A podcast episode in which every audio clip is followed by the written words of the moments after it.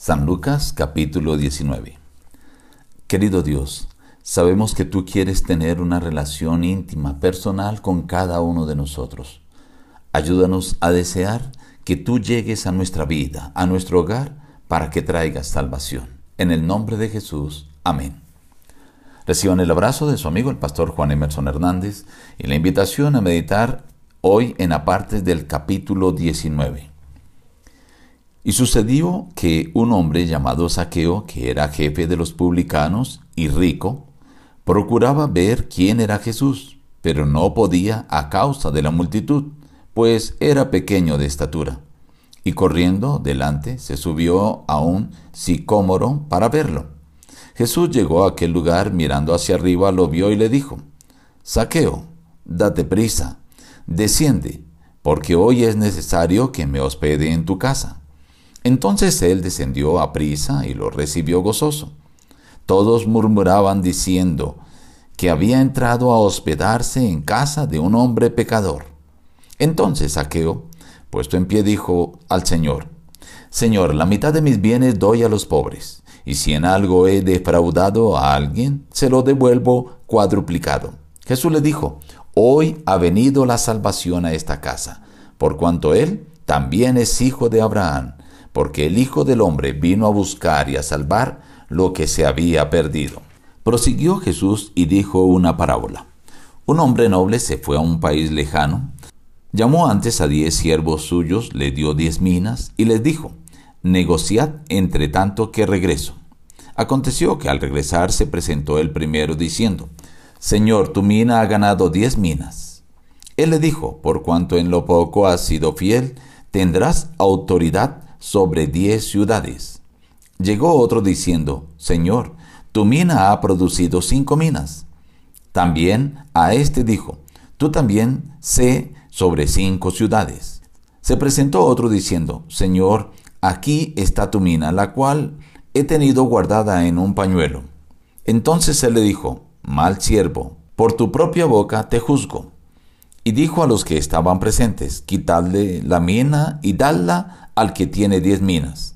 Ellos le dijeron, Señor, tiene diez minas. Pues yo os digo que a todo el que tiene se le dará, pero al que no tiene, aun lo que tiene, se le quitará.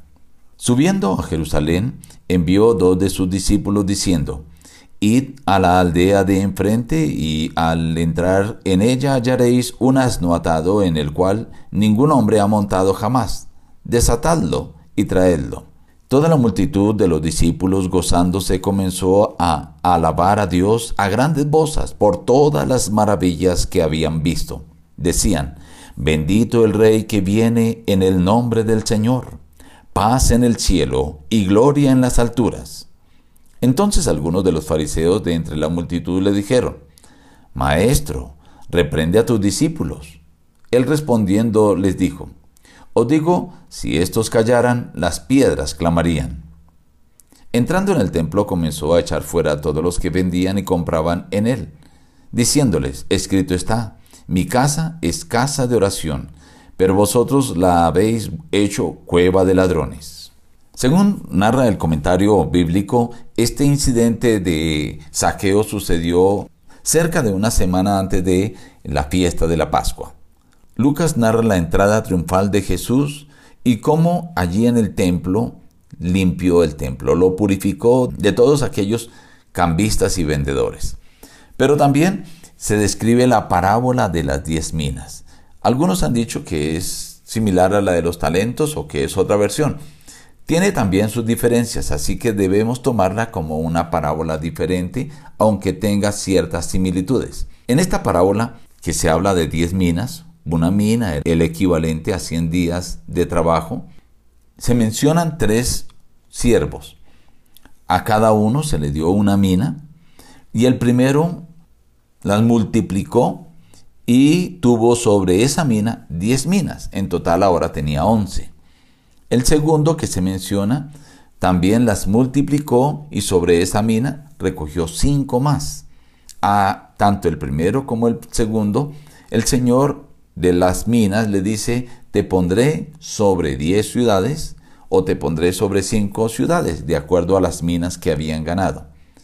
Pero al que había recibido una se presentó y dijo, mire, aquí se la doy, la tenía envuelta en un pañuelo. El Señor le dijo, mal siervo. Y pidió que le quitaran la mina a este y se la dieran al que tenía diez, diciendo, el que tiene tendrá más y al que no tiene, lo, aún lo que tiene se le quitará. Cuando se habla de las minas se está refiriendo a los talentos, a las capacidades, los dones que Dios nos ha dado. Si no los usamos para la gloria de Él, entonces no serán quitados y se le darán a otro que sí los está usando. De ahí la importancia de usar los dones. Pero quiero referir algunos detalles sobre la experiencia de Saqueo. Saqueo era un hombre rico.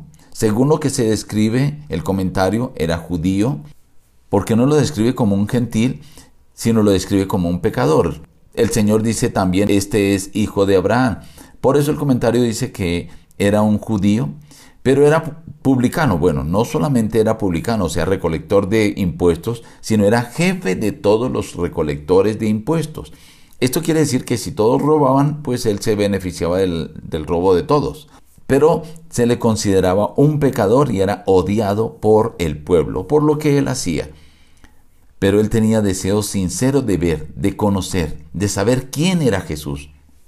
Jesús conoció ese deseo, lo distinguió y entonces ahora el Señor quiso entablar una relación estrecha con Saqueo, porque le veía en él sinceridad. Le dijo que bajara del árbol.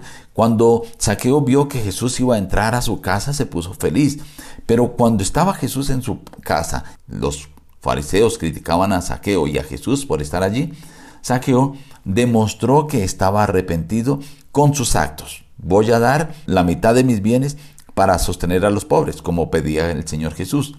Y aquel que había tomado algo que no le correspondía debía dar una quinta parte. Máximo cuando lo había hecho a propósito debía dar el doble.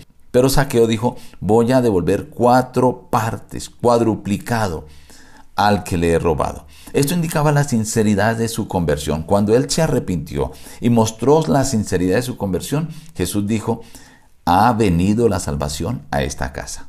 Estimado amigo, Hoy también puede llegar la salvación a tu casa, a tu hogar, a tu vida. Si tú te arrepientes, si tú deseas que Jesús entre a tu vida, entre a tu hogar y entable una relación estrecha contigo, el Señor no solamente estará a tu lado, no solamente cenará contigo, sino que el Señor traerá salvación a tu vida y a toda tu casa. Nos despedimos diciendo, busca a Dios en primer lugar cada día y las demás bendiciones te serán añadidas. Que Dios te bendiga.